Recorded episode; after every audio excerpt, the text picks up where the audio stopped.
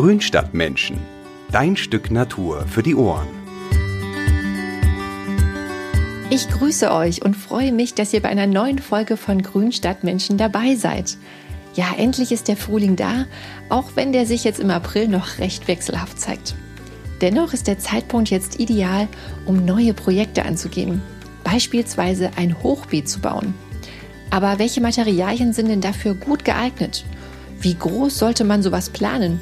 Und gibt es irgendwelche grundlegenden Fehler, die man dabei machen kann? Mit diesen und noch mehr Fragen beschäftigen wir uns in dieser Folge. Gärtnern im Hochbeet ist ja ein Trend, der sich schon seit einiger Zeit großer Beliebtheit erfreut. Ob in klein auf dem Balkon, in groß im Garten, ob aus Holz oder Metall, also wohin ich auch schaue, sehe ich gerade überall diese Hochbeete. Manchmal sind da auch selbstgebaute Modelle dabei, also echte Unikate. Es gibt natürlich auch fertige Bausätze zu kaufen, die man im Garten oder auf dem Balkon aufbauen kann. Für jede Größe ist also was dabei. Hochbeete erleichtern also nicht nur das Gärtnern, weil sie eine angenehme Höhe haben, sondern die machen auch optisch was her. Aber wie füllt man so ein Hochbeet und wie nutzt man es richtig? Weil ich da mal wieder einen fachlichen Rat brauche, habe ich heute den Gartenfriesen Dieke van Dieken eingeladen. Er ist gelernter Staudengärtner und ein absoluter Praktiker bei uns in der Redaktion. Und weil er schon das eine und andere Hochbeet gebaut hat, kann er uns bestimmt noch einige Tipps geben. Hallo Dieke. Moin Karina, hallo.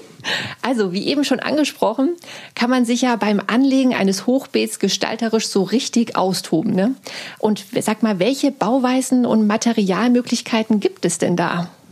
Oh, da gibt es wie du schon eingangs ja auch gesagt hast, uh, unendlich viele Möglichkeiten, auch gerade was das Material angeht. Und unsere Leser sind da ja auch sehr aktiv. Da habe ich auch schon die tollsten Modelle haben wir da schon gesehen. Uh, wenn ich die alle aufzähle, ist wahrscheinlich die halbe Stunde schon rum, unsere Folge hier. Aber so ganz grob, ähm, ja, so Holz ist natürlich der Klassiker beim Hochbeet. Aus Kunststoff gibt's die Metall, aus Stein, also kannst du die Mauern oder aus Beton natürlich, aus Gabionen habe ich es auch schon gesehen. Ähm, also da ist äh, der Fantasie keine Grenze gesetzt. Ähm, dann gibt's natürlich auch noch diese kleineren Varianten, ähm, praktisch so wie so Tischbeete, die dann so mhm. auf Füßen stehen, wie so ein hochgelegter Blumenkasten sieht das dann aus, ähm, so für die Terrasse. Ja, da gibt es ja. eigentlich ja, jede Menge. Ne? Also das ist so, entscheidet auch so ein bisschen so der eigene Geschmack ne? und, und, und wie man Lust hat zu basteln. Okay, und sag mal, welche Bauweise ist denn besonders langlebig? Ähm, besonders langlebig ist natürlich, ähm, wenn du das aus Stein machst oder aus Metall, sag ich mal. Ähm, aber mhm. der Klassiker ist natürlich aus Holz. Und ähm, ich bevorzuge auch durchaus Hochbeete aus Holz, einfach weil die ähm, ja, weil die, die erwärmen sich gut, das ist auch einfach zu, zu verarbeiten, das ist relativ schnell aus, aufgebaut, so ein Holzhochbeet. Man muss da nicht groß mauern oder irgendwas schweißen oder so, sondern Holz kannst du einfach absägen und zusammenschrauben. Das kriegt auch jeder irgendwie hin, würde ich sagen. Und ähm, das erwärmt sich dann auch gut, das Holz. Also es hat auch gute thermische Eigenschaften. Äh, beim Holz muss man eben gucken, dass man äh, ein gutes Material nimmt. Also zum Beispiel Lärche, sibirische Lärche ist sehr widerstandsfähig, die kann man gut nehmen. Aber auch Douglasie oder Eiche sind sehr gute Hölzer. Die, äh, also ich würde beim Hochbeet auf jeden Fall zu Holz tendieren. Ist aber, wie gesagt, ein bisschen Geschmackssache. Okay, Nö, aber so für Anfänger, glaube ich, hast du da schon, hast du da schon recht, dass man das recht gut bearbeiten kann und zurechtschneiden irgendwie. Okay. Und sag mal, bevor ich jetzt das Hochbeet aufbaue, worauf sollte ich denn so beim Standort im Garten achten? Also das Wichtigste beim Hochbeet ist eigentlich Sonne. Sonne, mhm. Sonne, Sonne. Also ähm, das ist so da, das, das Wichtigste, ähm, bevor man überhaupt anfängt zu basteln, dass man sich einen Platz überlegt, der schön sonnig ist, weil man ja normalerweise Gemüse darin anbaut, also wie so ein kleines einen kleinen Nutzgarten darin hat. Und ähm, Gemüse steht nun mal gern sonnig, damit die Früchte gut ausreifen können. Ähm, dann sollte es noch am besten eine geschützte warme Ecke sein, also es sollte nicht so windig sein weil das natürlich, wenn das oben etwas erhöht steht, schnell austrocknet. Ähm, das ist noch sowas. Und was auch noch gut ist, ist, ähm, man sollte ein bisschen Platz einplanen für so ein Hochbeet. Also auch, dass man von allen Seiten gut rankommt, dass man drumherum gehen kann sozusagen, dass man allen Seiten bearbeiten kann. Und was, ja, das ist, was jetzt auch, was mir auch noch einfällt, ist, es sollte, oder praktisch ist, ist, ist, wenn das Hochbeet in der Nähe von der Küche steht. Also, wenn du da jetzt mhm. nicht erst eine halbe Stunde durch den Garten laufen musst, wenn du dir mal irgendwie ein Salatblatt mhm. zupfen willst oder irgendwie ein Schnittloch abschneiden willst, sondern ja. so in der Nähe von der Küche. Ähm, das das wäre, glaube ich, da, da würde ich auch noch darauf achten, dass man da schnell mal was holen kann für einen Salat oder für ein Gericht, was man dazu bereitet. Ja. guter Tipp. Du hast jetzt gerade schon mal angesprochen, so auch diese, das, die, der Platzfaktor. Ähm, und da wäre auch meine nächste Frage, was muss ich denn so be bezüglich der, der Höhe und Tiefe von so einem Hochbeet beachten? Da kann ich ja bestimmt auch viel falsch machen. ja, kann man, aber letztendlich muss man da einfach so auf sein, ähm, auf sein eigenes Maß so vertrauen, sage ich mal. Ähm, wenn jetzt einer zwei Meter groß ist, dann macht das Hochbeet natürlich ein bisschen höher als einer, der nur 1,50 Meter groß ist, äh, so von der Körpergröße her. Aber so als Richtwert, äh, man kann sich das immer so ganz gut merken mit so einer Arbeitsplatte in der Küche. Also man macht so 80, 90 Zentimeter, ist so die gängige Arbeitshöhe beim, beim Hochbeet. Das ist ganz gut, da kommt man ganz gut mit zur Rande. Und man sollte auch aufpassen, dass es nicht, nicht zu breit ist. Also lang machen kannst du es natürlich ohne Ende. Du kannst da 10 Meter lang machen, ein Hochbeet.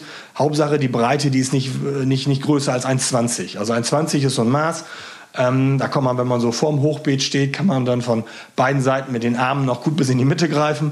Ähm, ja, also 80, 90 Zentimeter Höhe und 1,20 Meter Breite das ist eigentlich so das, äh, das Gängige, würde ich sagen, beim, beim Hochbeet. Und mhm. was ich auch noch ganz nett finde, ist, ähm, habe ich jetzt auch mal, es hatte auch, auch eine Leserin von uns, hatten wir mal in einem Spezialheft, die hat das so konstruiert, dass sie das auch wirklich wie bei der Küche gemacht hat, bei der Arbeitsplatte. Die hat unten am Hochbeet so eine kleine äh, Aussparung drin gehabt. Direkt unten am, mhm. dem Boden sozusagen, dass man mit den Füßen da so drunter kann unter das Hochbeet und sich dann direkt mhm. dran stellen kann. Das fand ich noch ganz pfiffig, weil gerade so ein Hochbeet ist ja gut fürs, äh, äh für den Rücken, sage ich mal. Äh, also anders jetzt, ja. als wenn man auf dem Knien rumkrabbelt da oder im Gemüsebeet. Beim Hochbeet ist das ja Rücken schon. Und wenn man sich dann schön dicht ranstellen kann, dann fällt das Gärtner noch ein bisschen leichter. Also wenn man dann baut, dann würde ich so einen kleinen Versatz unten reinmachen. Ähm, das ist auf jeden Fall sehr praktisch beim Arbeiten. Mhm. Und äh, angenommen, ich weiß jetzt, ne, wie, wie groß und aus welchem Material jetzt das Hochbeet sein soll. Wie geht's denn dann weiter? Kann ich, kann ich das dann direkt auf dem Rasen aufstellen? Ähm, ja, theoretisch schon, aber ich ähm, würde so machen immer, dass ich die Rasensoden einmal aussteche. Ähm, wichtig ist beim Hochbeet, ähnlich wie beim Kompost auch, dass da Bodenkontakt herrscht. Also dass da die äh, Mikroorganismen und Regenwürmer und was da für für Tierchen sind, dass sie da rauf und runter können sozusagen. Sie mal vom Gartenboden okay. hoch können ins Hochbeet und wieder zurück und auch, dass das Wasser gut ablaufen kann, dass da so eine Art Luft und Gas und Wasser und äh, Austausch ist sozusagen und deswegen ist es besser, äh, weil so ein Rasen ja doch recht fest ist, dass man einfach mal das Hochbeet sich ausmisst sozusagen und dann sticht man diese Fläche ab, trägt die Rasensoden ab und äh, legt die zur Seite. Die kann man später dann für die Befüllung noch wieder gebrauchen, die Rasensoden. Aber dass das Hochbeet wirklich Erdkontakt hat. Also wenn ich jetzt das auf dem Acker anlege, habe ich das Problem natürlich nicht. Äh, da kann ich natürlich mhm. dann direkt auf die Erde stellen. Ähm, da muss ich jetzt nur darauf achten, äh, auch durch den Erdkontakt, da gehen natürlich nicht auch nur die, die, nicht nur die nützlichen Tiere da ins Hochbeet rein und äh, bearbeiten die Erde, sondern Wühlmäuse finden das auch ganz super. Ähm, gerade mhm. weil es schön warm ist, äh, krabbeln die sehr gerne auch in so ein Hochbeet und man, selbst wenn das ein Hochbeet einen Meter hoch ist, die merken und die Wühlmäuse unter der Erde leben, die wissen irgendwie, dass oben was Leckeres ist. Und da kann man gar nicht gegen gucken, dann haben die das äh, Gemüse verputzt. Von daher muss man unten ins Hochbeet, also praktisch da, wo es auf der Erde steht, muss man unbedingt einen Draht einziehen. Also so ein, ähm, ich nenne das immer Kü Kükendraht. Also das ist so ein ganz feinmaschiger, mhm. Maschen, oder ganz enger Maschendraht. So Maschenweite, mhm. was weiß ich, äh, 15 Millimeter, mehr muss das gar nicht haben. Ähm, dass auf jeden Fall die Wühlmäuse da nicht durch können, dass, man, dass sie eine Sperre haben, dass sie nicht ins, von unten ins Hochbeet können und das Beet dann kahl räumen. Also das vielleicht noch so als Tipp zum Aufstellen. Ja, ja, das ist ja schon, schon wichtig. Wenn man da sonst so andere Nutznießer noch mit dabei hat, ist, macht das Gärtner nicht so viel Spaß, ne? Nee, das äh, muss nicht sein, ne? Genau, du hast ja eben schon mal kurz angesprochen, mit diesen Rasensoden beiseite legen zum Befüllen. Genau, wie, jetzt meine nächste Frage, wie muss man denn das Hochbeet richtig befüllen? Ich weiß, dass es irgendwie schichtweise gefüllt wird, aber mit was genau, das ist mir noch nicht so richtig klar. Nee, da kann man auch eine, äh, eine Wissenschaft von machen, sage ich mal, äh, wie man so ein Hochbeet befüllt. Ähm, grundsätzlich ist es so, man nimmt verschiedene Materialien zum Befüllen, ähm, weil wenn man nur Erde nimmt, ähm, ist es so, dass da einfach zu viel reinpasst. Also das ist, selbst wenn man ein kleines Hochbeet hat und wer die so sowas schon mal gebaut hat von unseren ähm, Lesern und Zuhörern, äh, die, die wissen, was da an Erde reingeht. Und ähm, das tut gar nicht Not. Also deswegen macht man eigentlich die unterste Schicht, wie gesagt, also ganz unten erstmal ins, ins ins Hochbeet kommt, ähm, kommt diese, dieser Kükendraht sozusagen als Wühlmausschutz. Und äh, darauf ähm, legt man dann praktisch Zweige, also so kleingeschnittene Zweige oder man kann auch so Holzhäcksel nehmen oder sowas, ähm, damit das unten so ein bisschen luftig ist. Und das hat man auch schon mal, da hat man schon mal eine ganze, ganze Ecke gefüllt vom Hochbeet. Und auf diese Zweige, da kann man dann diese Grassoden, die man vorher ausgestochen hat, die kann man dann praktisch falsch rum, also mit dem Grün nach unten sozusagen. Eigentlich heißt beim Gärtnern immer das Grüne nach oben, aber in diesem Fall muss das Grüne dann mal nach unten. Legt man die Grassoden praktisch falsch rum auf diese Zweigschicht und dann auf die Grassoden selber ähm, kann man dann ähm, Kompost, also halb zersetzen, halbreifer Kompost reicht völlig. So Kompost, der noch nicht ganz zersetzt ist, macht man da drauf als nächste Schicht. Und ähm, dann als letzte Schicht, also als vierte Schicht, ich man kann natürlich auch fünf Schichten machen, aber ich mache immer so vier. Äh, als vierte Schicht äh, würde ich dann ähm, Gemüseerde nehmen oder Hochbeeterde gibt es auch oder eben Reifenkompost. Wichtig ist wenn, beim Kompost, dass er wirklich gut durch ist, feinkrümelig ist und kein Unkraut mehr hat. Also das ist praktisch so, von der Befüllung kann man sagen beim Hochbeet, unten ist noch grob und oben ist es dann fein. Also von, ja. wird dann praktisch immer, immer feiner das Material, so von, von der Schichtung her. Ah, okay. Genau, du hast jetzt eben schon mal kurz angesprochen, dass mit dieser Hochbeeterde, das habe ich nämlich auch schon mal am Gartencenter gesehen. Welchen Vorteil hat die denn? Ähm, die Hochbeeterde, ja, das ist, das ist eigentlich gut für Leute, die keinen Kompost haben, weil ähm, die Hochbeeterde, die hat eigentlich einen, einen guten äh, Kompostanteil, ähm, hat eine, eine, sehr schöne, lockere Erde ist das auch. Ähm, und die kann man auch durchaus empfehlen. Oder man kann auch eine Gemüseerde nehmen. Es gibt auch so Universal-Gemüseerden, die sind, die sind auch sehr gut. Ähm, die sind auch meistens nicht ganz so stark gedüngt wie jetzt eine Blumenerde, sage ich mal. Und bei einer Blumenerde ist oft noch Superlit oder sowas mit drin. Das braucht man beim Hochbeet eigentlich auch nicht. Allein durch die Schichtung hat man das ja schon so, dass da äh, ein guter, ja, ein gutes Gefüge ist, sage ich mal, und Wasser gut ablaufen kann und auch äh, das einigermaßen luftig ist. Ähm, und von daher ist so eine, so eine Hochbeeterde, die ist eigentlich ganz gut äh, zurechtgemischt aus verschiedenen Erdanteilen. Und im Kompost ist dann mit drin. Und wenn man Muttererde nehmen würde, Mutterboden nehmen würde, der ist oft zu fest und zu hart. Und äh, mhm. davon, da ist man eigentlich mit, mit Hochbeeterde ganz gut beraten. Aber wie gesagt, man kann auch eine andere Gemüseerde nehmen. Ich würde schon eine qualitativ gute Erde nehmen. Immer vorausgesetzt, ich habe keinen eigenen Kompost. Wenn du einen eigenen Kompost hast und du hast richtig guten Kompost, kannst du den natürlich auch nehmen. Dann brauchst du keine Erde zu kaufen. Ja, das mhm. ist vielleicht noch so. Okay. Und ähm, nochmal ganz kurz ähm, wegen dem zu dem Auffüllen. Also wenn ich jetzt nur so ein kleines Hochbeet für den Balkon habe, das sind ja meistens nur so erhöhte Pflanztröge, muss ich das dann auch so aufwendig schichten? Nee, da braucht man es nicht. Da geht ja auch nicht so viel Erde rein. Das kann man natürlich nee. auch machen, aber ähm, wir haben jetzt zum Beispiel jetzt in der, ich glaube in der Aprilausgabe von schöner Garten, da ist ja so ein kleines Hochbeet drin, auch auf so Füßen, auf so Beinen. Und da ist der Pflanzkörper selber sozusagen, also diese, diese, diese Kübel oder diese Wanne, wo die Erde reinkommt, die ist, glaube ich, nicht mal 30 Zentimeter. Und wenn man da noch Äste reinmacht und dann Grassohlen und alles, dann ist oben gar kein Platz mehr für die Erde. Also wichtig ja. ist nur, dass man da eine gute Drainage reinmacht. Also ich habe das jetzt auch aufgebaut. Bei meiner Mutter zum Beispiel habe ich das aufgebaut, dieses Hochbeet, was auch beim Menschener Garten da, was ich da eine Geschichte da auch zeige beim Aufbauen. Da habe ich einfach äh, unten ähm, äh, auf dem Boden, das ist so eine Plastikfolie, damit das Holz geschützt ist. Und äh, darüber habe ich dann einfach so dieses klassische Blähton habe ich da genommen. Ähm, mhm. diese, dieses kugelige, leichte genau, Gestein so sozusagen, roten. was man ja auch nimmt, ja. wenn man jetzt einen Kübel bepflanzt zum Beispiel. Einfach, äh, um eine gute Drainage zu haben, damit man unten keine Staunässe hat. Das ist ganz wichtig. Und dann kann man die letzten 20 Zentimeter oder 25, wie viel es da noch ist, kann man dann einfach mit einer Erdschicht machen. Man kann es mit zwei machen, wenn man jetzt ein bisschen Geld sparen will, zum Beispiel. Ähm, aber letztendlich so groß sind die dann meist auch nicht. Dann nimmt man dann einfach einen Erdsack und kippt den da komplett rein. Wichtig, was ich vorher noch vergessen habe beim Aufbau, was ein ganz wichtiger Punkt ist, dass man natürlich gerade, die meisten Hochbeete sind eben aus Holz, wie gesagt, dass man da äh, die, die Innenwände, dass man die mit Folie abkleidet. Bei so einem Bausatz ist das in der Regel dabei, da ist so eine Plastikfolie mhm. dabei. Äh, bei so kleinen Sachen kann man einfach so einen Müllsack aufschneiden und da dran tackern. Wenn man jetzt ein richtig oh ja. großes Hochbeet hat, da würde ich schon eine stärkere Folie nehmen. Ähm, ich habe auch mal ein anderes Hochbeet aufgebaut, also ein klassisches aus dem Stecksystem. Und da habe ich dann vorher einfach im Gartencenter Teichfolie gekauft. Also einen halben mhm. Millimeter stark, das reicht schon. Dann kann man die noch gut biegen, die lässt sich auch gut schneiden. Und dann habe ich diese Teichfolie praktisch zurechtgeschnitten und von innen ans Hochbeet getackert, sodass praktisch ähm, die, die, das Holz, das Hochbeetholz innen geschützt ist vor Fäulnis, dadurch, dass es dann eben keinen direkten Erdkontakt hat. Mhm. Und das gilt aber für, für alle Hochbeete grundsätzlich, für alle Holzhochbeete, sag ich mal. When everyone is on the same page, getting things done at work is easy. No matter what you do or what industry you're in, how you communicate is key. Everything you type is equally important to collaboration, and Grammarly can help. Think of it as your AI writing partner, empowering you to communicate effectively and efficiently so you can make a bigger impact in the workplace. 96% of Grammarly users say it helps them craft more impactful writing. And as the gold standard of responsible AI, Grammarly is your secure AI writing partner that allows your team to make their point and move faster. By understanding your writing and context, Grammarly provides relevant, personalized suggestions. And with tone suggestions, you can navigate even the most difficult work conversations. You can also save time, from spending hours editing drafts to just seconds with one click. Sign up and download Grammarly for free at grammarly.com slash podcast. That's G-R-A-M-M-A-R-L-Y dot com slash podcast. Easier said, done. Das waren ja jetzt schon jede Menge Infos. Wie wäre es da mal mit einer kurzen Pause? Ich glaube ja, dass wir die in diesen turbulenten Zeiten alle zwischendurch mal brauchen. Beim Werkeln im Garten, aber vor allem auch beim Wandern kann ich dem Alltag so richtig gut entfliehen. Und so hoffe ich, dass wir schon bald wieder etwas mehr unterwegs sein können. Das Tolle ist ja, dass wir in Deutschland echt wunderschöne Ecken haben, die definitiv eine Reise wert sind.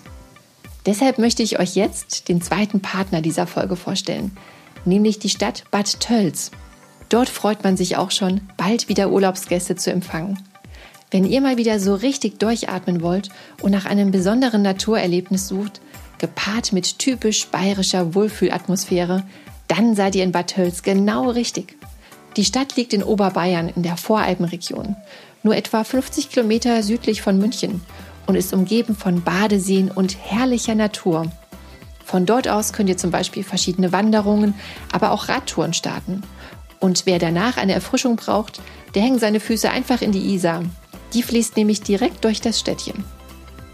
Möglichkeiten zum Bummeln bietet außerdem die historische Altstadt von Bad Tölz. Dort ist auch die bayerische Tradition noch so richtig erlebbar.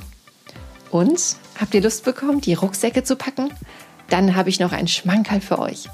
Nämlich ein Gewinnspiel, bei dem es einen Urlaub in Bad Tölz für zwei Personen im Wert von 500 Euro zu gewinnen gibt. Na, das ist doch mal was. Teilnehmen könnt ihr mit dem Stichwort Grünstadtmenschen. Unter www.bad-tölz, übrigens mit OE geschrieben, .de Schrägstrich aufatmen. Die genauen Infos dazu findet ihr in den Show Notes. So, und jetzt wollen wir uns wieder dem Hochbeet widmen. Ich habe da nämlich noch so einige Fragen an Dike. Dike, wenn dann das Hochbeet aufgebaut und befüllt ist, dann geht es ja endlich mit dem Bepflanzen los. Ne? Und sag mal, was kann ich denn im April schon so für Gemüsepflanzen setzen oder sehen? Weil nachts kann es ja doch noch äh, empfindlich kalt werden. Ja, das ist richtig, das stimmt. Ähm, Hochbeet hat das, ähm, das, das Gute beim Hochbeet ist auch, dass es, man kann schon relativ früh anfangen, weil das ja die Erde sich besser erwärmt, kann man sich ja vorstellen. In einem Meter Höhe mhm. erwärmt sich die Erde besser als unten im, im kalten Boden auf dem Acker. Ähm, aber trotzdem ist natürlich noch, sind noch Nachtfröste bis, bis Mitte Mai. Das weiß ja jeder Gärtner, die berühmten bösen Eisheiligen. Ähm, aber was man schon machen kann, es gibt ja ein paar Gemüsearten, die ein bisschen robuster sind. Also zum Beispiel Salat kannst du schon äh, aussehen oder anpflanzen. Äh, Radieschen mhm. gehen auch, Kohlrabi, äh, Lauchzwiebeln sind ziemlich hart im Nehmen oder auch einfach, dass man schon Kräuter reinsetzt. Die können ja auch so ein, äh, sag mal so äh, zwei, drei Grad minus können die schon mal ver verknusen. Also wenn du jetzt irgendwie einen Thymian hast oder ein Oregano oder ein ähm, Lavendel oder ein Rosmarin, ne, die kannst du natürlich auch schon reinsetzen. Die machen sich auch immer gut im Hochbeet. Und was ganz mhm. wichtig ist, im Salat ist ja oft so, dass man das als Jungpflanze kauft einfach unbedingt darauf achten, wenn jetzt Nachtfröste an, äh, angesagt sind, würde ich mir immer so ein Vlies bereitlegen, dass man das mal kurz abdecken kann. Ein Vlies oder einen Karton drüber stellen oder einen Eimer oder sonst was. Einfach nur, das ist ja nur über Nacht. Das macht man dann abends drauf und nimmt es morgens wieder runter. Und mhm. eben nur das ist ja so viel Frostnächte gibt es auch nicht mehr. Das ist ja immer nur, dass nochmal so eine kalte Welle kommt mit zwei, drei kalten Nächten und dann ist ja meist schon wieder vorbei. Äh, einfach im Auge haben und selbst wenn man dann sowas wie Salat pflanzt oder so, dass man dann, äh, wenn man da vorgezogene Jungpflanzen hat, ähm, dass man die einmal kurz abdeckt und dann passiert da eigentlich nichts. Okay. Und du hast jetzt gerade schon gesagt, Salatpflanzen äh, kann man jetzt schon setzen. Und genau. bei Salat, da klingelt es bei mir immer, denn ich weiß, die Schnecken, die lieben ja auch Salat. Und äh, ich glaube, das bleibt, diese Schnecken bleiben ja einem ja auch nicht im Hochbeet erspart, oder? Wie, wie kann ich denn da so die Salatpflanzen vor schützen? Ja, das stimmt. Also man muss man muss allerdings sagen, dass sie natürlich im Hochbeet ist der Schneckendruck, äh, wie der Gärtner so sagt, längst nicht so hoch wie unten im Gemüsebeet. Einfach weil die schon mal hochkommen müssen. Und so richtig schnell sind sie ja nun auch nicht. Und die müssen die da erstmal einen Meter hoch kriechen müssen. Ähm, dann gucken sie erstmal unten, was da alles zu futtern gibt. Aber stimmt natürlich, auch im Hochbeet ähm, äh, kann man Schneckenproblem haben. Aber das Gute ist, im Hochbeet äh, kann man das, kann man die gut absammeln. Besser als wenn man mhm. über den Boden krabbeln muss, ähm, weil man einfach eine angenehme Höhe hat und die Hochbeete sind auch nicht so groß. Ist ja kein Hektar, den man da hat in der Regel. Äh, das heißt, das kann man gut absammeln. Was auch geht ähm, oder was sehr praktisch ist, ist auch, dass man so ein Kupferband einfach so außen um das Hochbeet drumherum klebt. Das gibt so, es gibt so einige ähm, Gartenhersteller bieten das an. Also gibt es im Gartencenter einfach zu kaufen. Das ist dann so was weiß ich, so zwei, zweieinhalb Zentimeter breiter Kupferstreifen ist das. Äh, ich habe es auch schon mal im Bastelbedarf gekauft. Ich hatte zum Beispiel eine Hosta. Mhm. Funkchen mögen Schnecken auch gerne im Topf. Da habe ich das einfach um den Topf rumgeklebt äh, dieses, dieses Kupferband und da gehen die tatsächlich nicht rüber. Ich weiß nicht, ich habe mal irgendwie gelesen, äh, dass das wie so eine elektrische Ladung ist oder so, dass sie einen kleinen Schlag kriegen. Auf jeden Fall zucken die zurück, wenn sie da an dieses Kupferband kommen. Ähm, wissenschaftlich genau weiß ich es aber nicht. Ähm, das, das geht auch. Und Schneckenkorn geht natürlich auch. Ich erwähne es der Vollständigkeit halber. Da gibt es ja auch mhm. dieses aus dem ökologischen Landbau, dieses Schneckenkorn mit dem auf der Basis von Eisen-3-Phosphat. Aber ich denke, im Hochbeet braucht man da gar keinen Schneckenkorn einzusetzen. Allein mit Absammeln und mit so einem Kupferband kriegt man das hin. Man kann auch noch so einen Kleber drumherum machen an der Seite. Gibt es auch, dass man so einen Kleber aufträgt, ähm, wie so ein Leimring sozusagen. Aber das mag ich selber nicht so gerne, weil ich bin so ein Typ, ich bin da garantiert mit der Hose dran sobald ich im Hochbeet irgendwie arbeite oder ernte, dann klebe ich da selber fest und das finde ich nicht so schön. Also ich würde dann eher das Kupferband nehmen. Und wo wir gerade noch bei den tierischen Besuchern sind, da passt die Leserfrage von Martin jetzt ganz gut. Der möchte nämlich wissen, was man bei Ameisen im Hochbeet macht. Ja, Ameisen, beliebtes, beliebtes Thema, ne? Nicht nur im Hochbeet, ja. sondern grundsätzlich bei unseren Lesern und Zuhörern. Ähm, grundsätzlich muss man sagen, dass Ameisen, die machen, ja, die machen ja nichts an den Pflanzen, die machen nichts kaputt, die fressen nichts auf, die schädigen die Pflanzen nicht, die sind eher lästig, das ist es eigentlich. Ja. Ähm, das Erste, was man machen kann, ist einfach mal, wenn, wenn man sieht, wo die Straße langläuft und wo das Nest ist, also wo die rauskommen aus dem Hochbeet, erstmal ordentlich unter Wasser setzen. Ein paar Mal, mhm. ähm, jeden Tag mal Gartenschlauch kräftig reinhalten ähm, das mögen sie schon mal gar nicht, wenn der Bau unter Wasser ist. Wenn sie dann irgendwie eine andere Stelle gefunden haben und da dann rauskommen, äh, was man auch machen kann, ist, dass man ähm, praktisch, ich habe das mal, was habe ich, genau, da gibt so es so einen Trick mit so einem Topf, dass man einen Tontopf nimmt, dass man den nass macht mhm. und mit Zeitungspapier oder Holzwolle füllt, dass du so richtig fest drin sitzt in dem, in dem, in dem Tontopf, dass man so reinklemmt. Kann man auch noch ein bisschen Zucker oder Marmelade oder sowas mit reinmachen, irgendwas Süßes. Und diesen Topf stellt man dann umgekehrt sozusagen, also mit der Öffnung nach unten, äh, auf dieses Ameisennest. Und äh, da krabbeln die dann rein. Ähm, weil das doch schön luftig ist, äh, wenn man, wie gesagt, Zucker reingemacht hat, weil es schön süß ist und auch weil der Topf sich erwärmt. Ähm, dann krabbeln die da rein, die Ameisen, und dann verlegen die ihr Nest dann nach oben sozusagen. Man wartet ein paar Tage und dann kann man einfach mit einer Schaufel so unter den Topf gehen, ähm, kann die dann so abheben und dann kann man die Ameisen praktisch umsiedeln. Ähm, da muss man sie nicht, nicht töten, weil das ja eigentlich ganz nützliche Tiere sind, ähm, die auch sonst im Garten nützliche Funktion haben, indem sie irgendwelche Schneeglöckchen oder Winterlinge oder sonst was da die Samen verteilen. Ähm, und ähm, da kann man den Topf, wenn man ihn so auf der Schaufel hat, setzt man ihn in eine andere Gartenecke, wo die Ameisen nicht stören. Oder zum Nachbarn. Nee, natürlich nicht. Einfach irgendwo hin, wo sie nicht stören, oder auf eine Wiese. Äh, da einfach, wo die Ameisen dann äh, ihren, ihren, ihren Aktivitäten nachgehen können und man ist dann praktisch los aus dem, aus dem Hochbeet. Es gibt auch noch sowas, das hat man früher so gemacht, dieses Hausmittel mit äh, Backpulver. Das ist so, mhm. da hat man Backpulver und Puderzucker gemischt und dann haben die Ameisen das gefressen, aber dann sterben die einen recht qualvollen Tod. Äh, die gehen dann nämlich auf wie so ein Kuchen, das heißt, die platzen. Und das ist so mhm. etwas, das, das würde ich nicht machen. Das möchte ich auch nicht empfehlen. Naja, also falls Nein, das mal das jemand schon mal gemacht hat und denkt, das ist eine super Sache, finde ich jetzt nicht so schön, weil äh, Nee, das ähm, nee, muss man den Tieren ja auch nicht antun. Und was man vielleicht noch als letzten Tipp zu Ameisen, dann, dann haben wir es auch, glaube ich, umfassend beantwortet. Ähm, Ameisen sind auch äh, relativ geruchsempfindlich. Wenn man in die Nähe, ähm, wenn man da ätherische Öle ausbringt in die Nähe vom Nest, dann, dann suchen die oft das Weite.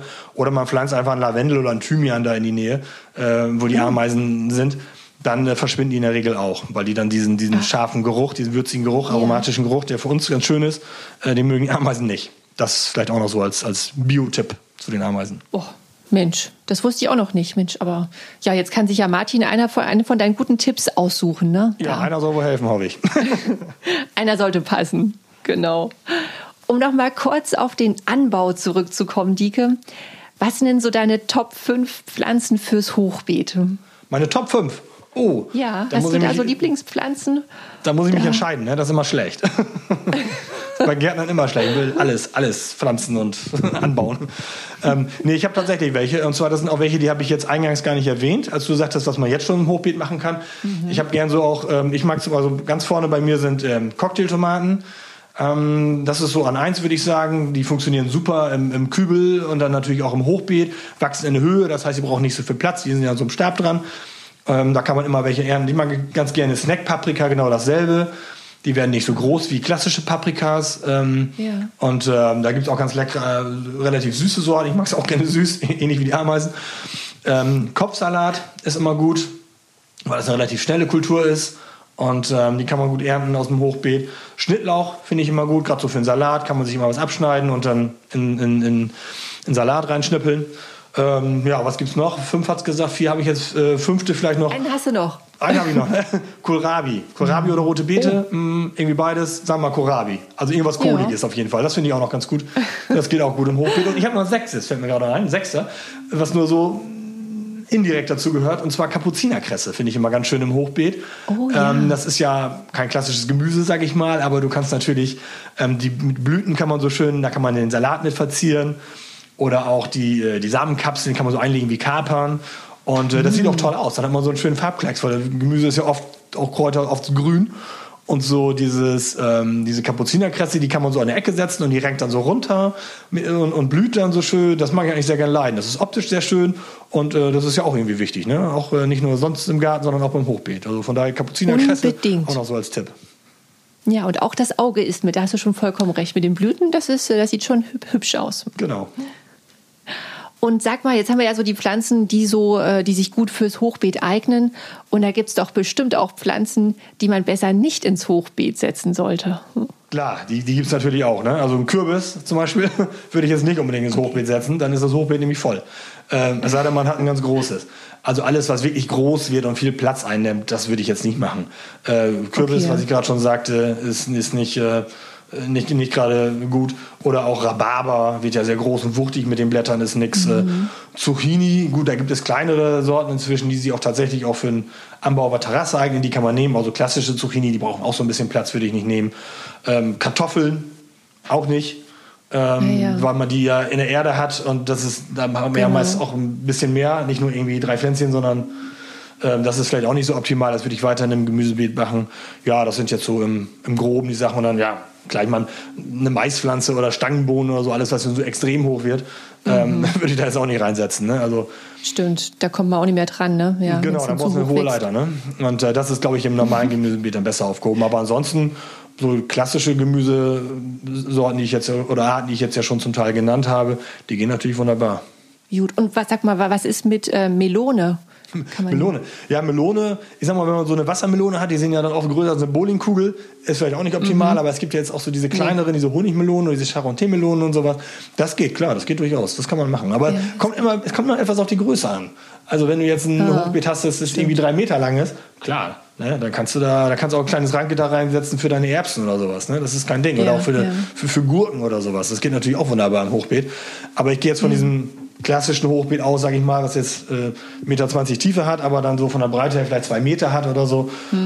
Da muss man sich das schon gut überlegen, was man da reinsetzt, weil sonst äh, hat man nachher dann nur zwei Kulturen da drin und für den Rest ist kein Platz mehr.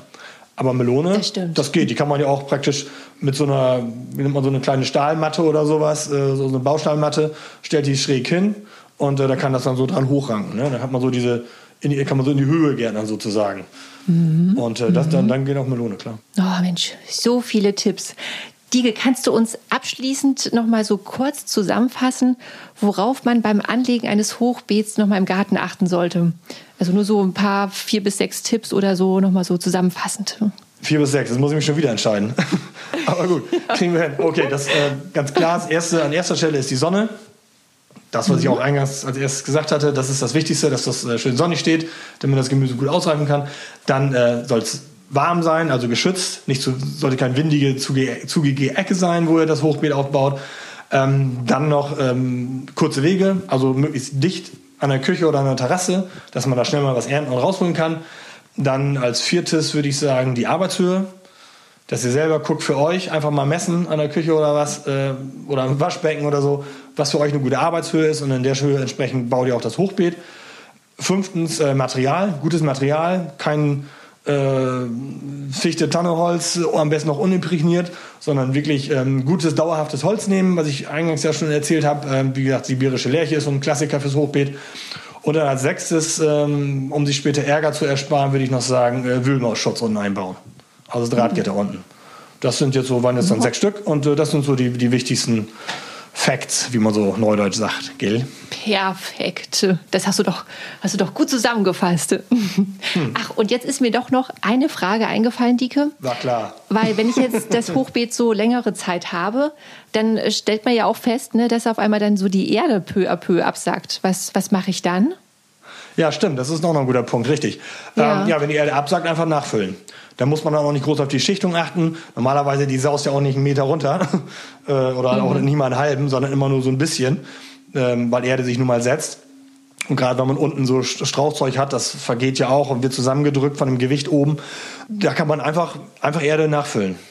Einfach so, wenn man okay. dann, äh, ich sag mal, in einem Jahr gegärtnert hat, im nächsten Jahr, im Frühjahr füllt man dann wieder frische Erde oben auf und so grundsätzlich würde ich sagen, so eine Hochbeetfüllung, ja, da gibt's also das kann man ist auch nicht in Stein gemeißelt, wann man das jetzt mal neu macht. Also ich würde sagen, so fünf, sechs Jahre ist eigentlich so eine gute Faustzahl. So nach fünf, sechs Jahren würde ich, glaube ich, die Füllung mal komplett erneuern. Dann kann man auch mal gucken beim Hochbeet, ob alles noch hält und stabil ist. Wenn man es stabil gebaut hat, mhm. müsste das nach fünf Jahren auch noch alles in Ordnung sein. Da kommt ja ordentlich Druck drauf, auch durch die Erde, die dann so an die Außenwände da drückt. Aber so nach mhm. fünf, sechs Jahren, glaube ich, da würde ich die Füllung innen drin mal austauschen. Kommt auch immer ein bisschen darauf an, wenn du Starkzehrer hattest, so wie, was so mein, mein Lieblingsgemüse ist, so wie Paprika, Tomate, äh, Gurken meinetwegen noch, die ziehen natürlich auch viel raus aus der, aus der Erde. Also dann würde ich sagen, so ja, fünf Jahre ist, glaube ich, ein guter, guter Zeitpunkt, um mal das Ganze neu aufzusetzen. Okay, aber das sind ja schon mal schon fünf Saisons, wo man halt richtig gute Sachen anbauen kann und ernten kann. Das ja, und das macht, das macht wirklich Spaß. Und auch gerade wenn man so ähm, älter wird, sage ich mal, ähm, so ein bisschen im Kreuz zieht, ist echt eine feine Sache, finde ich. Also ich finde das, ja. ich, ich finde das durchaus gut, so Hochbeet gerne. So, jetzt hast du es auch schon endlich geschafft, Dike. Danke dir für deine hilfreichen Antworten und all den Hochbeetgärtnern da draußen, den wünsche ich natürlich auch eine ertragreiche Saison. Ja, wünsche ich auch. Viel Erfolg. Viel Spaß beim Gärtnern, viel Spaß beim Ernten vor allen Dingen und dann beim, beim Aufessen von dem Gemüse. Ne? Ich drücke euch die Daumen. Kriegt ihr hin. Wenn ihr schon ein schönes Hochbeet angelegt habt oder in Eigenregie etwas Außergewöhnliches gebaut habt, dann schickt uns gerne Bilder von eurem Hochbeet über Instagram oder per E-Mail. Und auch falls euch zu dem Thema noch irgendwas Wichtiges eingefallen ist, was ihr uns gerne mitteilen wollt, wir freuen uns auf eure Nachrichten. Die Adressen dazu findet ihr wie immer in den Show Notes. Und wer mag, kann diesen Podcast natürlich auch abonnieren und verpasst so keine neue Folge mehr. Es gibt uns bei Spotify und Apple Podcasts. Und viele unserer bisher erschienenen Folgen findet ihr auch in den thematisch passenden Beiträgen auf unserer Website mein-schöner-garten.de. Macht's gut und bis zum nächsten Mal, eure Karina.